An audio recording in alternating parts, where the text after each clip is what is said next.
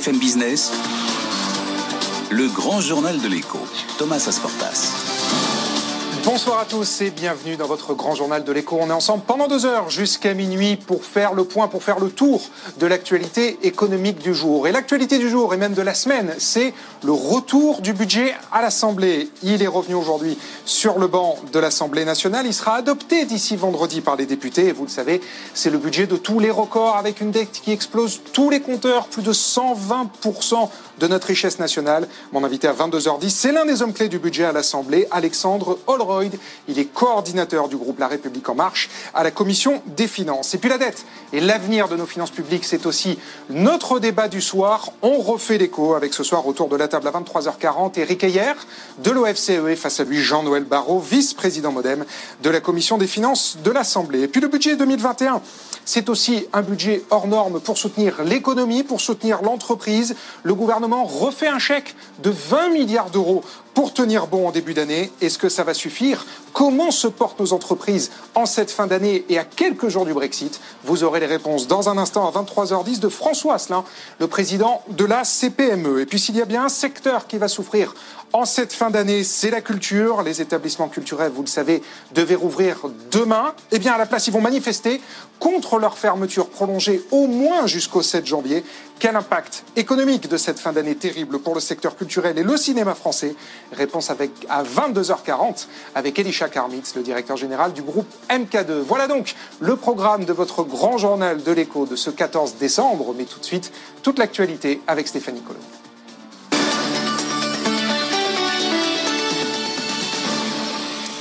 22h sur euh, BFM Business, l'heure de la clôture à Wall Street. On retrouve tout de suite euh, Sabrina Cagliozzi depuis euh, New York. Et Sabrina, eh bien, Wall Street termine en ordre dispersé ce soir.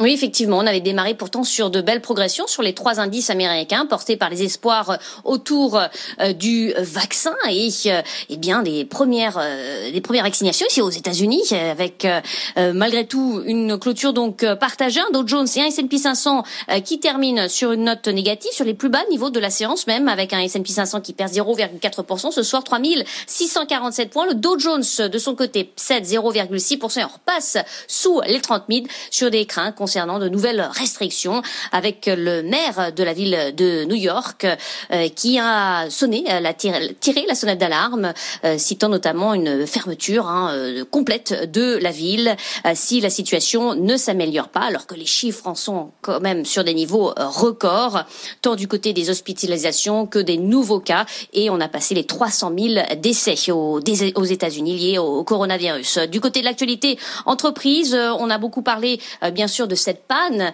des certains services de euh, Google, Alphabet, euh, Alphabet qui perd ce soir du terrain, moins 1,3%. Euh, beaucoup d'annonces également au chapitre des fusions-acquisitions. On retiendra le rachat d'Alexion Pharmaceuticals par AstraZeneca pour 39 milliards de dollars. le titre de la pharma, Alexion, termine sur une progression de 30%. Le plongeon du jour, c'est dans le secteur du tourisme spatial avec Virgin Galactic qui perd 17% suite à l'échec de l'un de ces vols test. Voilà donc pour cette séance américaine. Pas de progrès euh, du côté de Washington non plus. Euh, des craintes concernant de nouvelles restrictions et un Dow Jones euh, qui recule de 0,6% ce soir à la clôture sous les 30 000 points, Stéphanie. Merci beaucoup Sabrina Cagliozzi. Puis je vous donne un mot du, du CAC qui termine en, en hausse ce soir de 0,37% à 5527 points. Toujours aux États-Unis, les géants de la tech à nouveau dans le viseur de la Commission fédérale du commerce elle va ouvrir une enquête sur la collecte de données personnelles.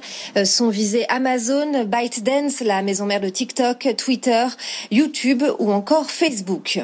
En France, Emmanuel Macron annonce un référendum. Il portera sur l'introduction des notions de biodiversité, d'environnement et de lutte contre le réchauffement climatique dans l'article 1er de la, de la Constitution.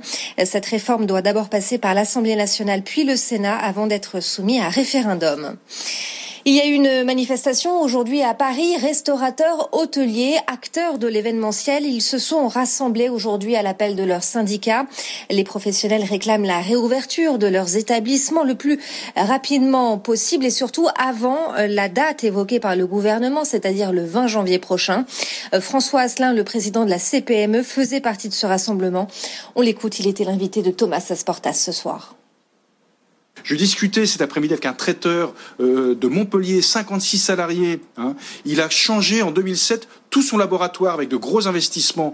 Aujourd'hui, il est dans une panade noire. Pourquoi? Parce que le fonds de solidarité pour lui fonctionne à partir du 1er décembre et avant tous ces investissements, tous les emprunts qu'il n'a pas pu rembourser, c'est un mur de dette qui, voilà, plus ses loyers. Il me dit, je ne sais pas comment je vais faire pour m'en sortir. Le jour, il a consommé son PGE. Le jour où tous, toutes ces aides seront débranchées, comment pourra-t-il repartir? Je discutais aussi avec un grossiste en boisson, 130 salariés dans la région. Euh, euh, Alors eux, ils n'ont pas droit au 20%. Ils n'ont absolument pas droit au 20%. Eh bien, 130 salariés 43 ans à la tête de son entreprise. Il est en train de manger toute la trésorerie accumulée pendant 43 ans. Mhm. Rendez-vous compte, à l'autre de, à de prendre sa retraite, de transmettre à ses enfants, eh bien, il va se retrouver qu'avec des dettes. C'est catastrophique. Lui, il n'y est strictement pour rien. C'est les événements extérieurs qui font que vous allez malheureusement mettre un genou à terre. Donc, il faut protéger certes les salariés, les entreprises euh, et puis aussi, puis aussi les entrepreneurs, parce qu'il faudra bien qu'elles rebondissent ces entreprises, mhm. avec à leur tête les chefs d'entreprise. On en a absolument besoin. François Asselin, président de la CPME. Sur le télétravail, les règles vont changer et les contraintes vont être assouplies très progressivement si la situation sanitaire le permet. À partir du 7 janvier, un salarié pourra se rendre sur son lieu de travail une journée par semaine, puis deux à trois jours par semaine à partir du 20 janvier. C'est ce qui ressort d'une réunion ce soir entre les partenaires sociaux et la ministre du Travail, Elisabeth Borne. Dans ce contexte de crise, la Banque de France révise à la baisse le rebond de croissance pour l'année prochaine. L'économie devrait progresser de 5% en 2021 et 2022 contre 7,4% et 3% dans les précédentes estimations. On ne retrouvera le niveau d'activité d'avant-crise pas avant mi-2022. Sur le front sanitaire aux Pays-Bas, le Premier ministre annonce un, un confinement de 5 semaines. Toutes les écoles, mais aussi les commerces non essentiels vont devoir fermer leurs portes. Marc Routeux invite aussi les Néerlandais à ne pas sortir de chez eux, à éviter les déplacements inutiles et à ne pas se rendre à l'étranger avant mi-mars. Cette question à présent, le Covid-19 a-t-il muté? En tout cas, les autorités britanniques ont recensé une nouvelle variante du Covid qui se propagerait plus rapidement, ce qui expliquerait la forte augmentation des infections, ces derniers jours dans le sud-est de l'Angleterre, une région qui va passer en niveau d'alerte maximale avec la fermeture des bars, restaurants, hôtels, cinémas et musées. Cette mesure doit entrer en vigueur mercredi selon la BBC. Le Royaume-Uni qui va entamer des négociations avec EDF pour le financement de deux réacteurs EPR, euh, e un projet estimé à 22 milliards d'euros.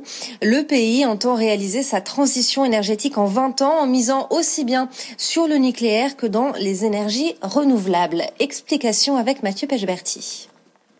Le Royaume-Uni est en passe de réussir son pari, réaliser sa transition énergétique en 20 ans. La signature d'une deuxième centrale nucléaire avec EDF, après celle d'Inkley Point, ne sera pas la dernière.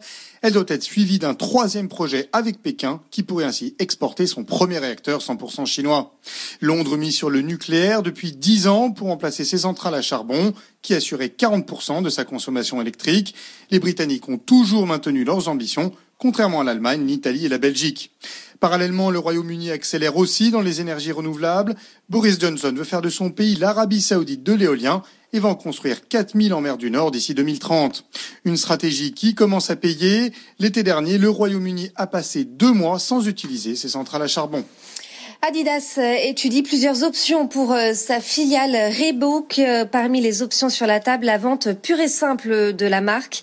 Adidas avait acheté Reebok pour 3,8 milliards de dollars en, 2020, en 2006. Elle est redevenue rentable en 2018 et avait même renoué avec la croissance l'année dernière. La décision est attendue pour le 10 mars prochain. Toujours dans l'actualité entreprise, la marque Plexiglas ne sera plus dans le giron d'Arkema. Le groupe français de chimie vend son activité pour plus d'un milliard d'euros à l'américain Trinseo. Étienne Braque. Dix mois après l'arrivée du fonds activiste Elliott, Arkema signe une nouvelle session, la deuxième depuis la présentation de son plan de transformation au printemps. L'objectif est simple, se désengager des activités cycliques et se concentrer uniquement sur les matériaux de spécialité, les revêtements et les adhésifs. Si le plexiglas a été très plébiscité ces derniers mois comme rempart au coronavirus, paradoxalement, tout fabricant confondu, les ventes sont en baisse. Les secteurs cycliques comme l'automobile et le bâtiment ont marqué le pas sans oublier une concurrence féroce avec les acteurs asiatiques. Ce chèque de plus d'un milliard d'euros tendu par l'américain Trinzeo, Arkema compte bien en restituer une partie à ses actionnaires sous forme de rachat d'actions et de dividendes. Le reste sera consacré à la croissance externe qui prendra une part importante ces prochaines années, puisqu'Arkema vise un chiffre d'affaires de 10 milliards d'euros en 2024, soit une progression de près de 20% par rapport à 2019. 22h10 sur euh, BFM Business. Vivendi à nouveau à la manœuvre dans les médias. Le groupe de Vincent Bolloré est prêt à s'emparer de Prisma, un des leaders en France de la presse magazine avec des titres comme Voilà, euh, comme Gala, Capital ou encore Voici. Une incursion dans la presse au moment où Vivendi était aussi aux premières loges dans le dossier Lagardère. Simon Tenenbaum. Vincent Bolloré confirme son intérêt pour les médias, mais arrive là où on ne l'attendait pas. Vivendi cherche à mettre la main sur un groupe qui compte une vingtaine de magazines et 1200 salariés. Prisma, filiale du géant allemand Bertelsmann, a réalisé plus de 300 millions d'euros de chiffre d'affaires l'an dernier, dont plus d'un quart sur le digital. Le groupe affiche un résultat d'exploitation d'une quarantaine de millions d'euros, mais ses comptes ont été plombés par la restructuration de Prestalis, le principal distributeur de journaux en France. Explique que cette opération lui permet de compléter son portefeuille, notamment après le rachat d'Editis, mais difficile de ne pas lier ce projet à la bataille chez Lagardère, dont les médias intéressant Vincent Bolloré que Bernard Arnault, lui aussi très présent dans la presse. Prisma pourrait bien être une brique ou pourquoi pas une monnaie d'échange dans le partage de l'Empire Lagardère. À suivre le grand journal de l'écho, Thomas Asportas recevait ce soir Alexandre Holroyd, le député LREM des Français d'Europe du Nord. BFM Business, c'est toute l'information économique et financière gratuitement à la télévision, sur toutes les boxes Internet. Chez SFR sur le canal 31. Chez Orange sur le canal 228. Chez Bouygues Télécom sur le canal 242. Chez Free sur le canal 347. BFM Business est aussi disponible par satellite chez TNT Sat, chez Fransat en 51 et chez Canal en 171. Retrouvez toute l'actualité économique au bureau sur bfmbusiness.com, bfmbusiness.com ou en mobilité avec l'application BFM Business.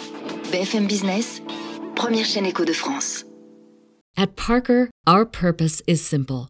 We want to make the world a better place by working more efficiently, by using more sustainable practices, by developing better technologies. We keep moving forward. With each new idea, innovation, and partnership, we're one step closer to fulfilling our purpose every single day. To find out more, visit parker.com/purpose. Parker, engineering your success.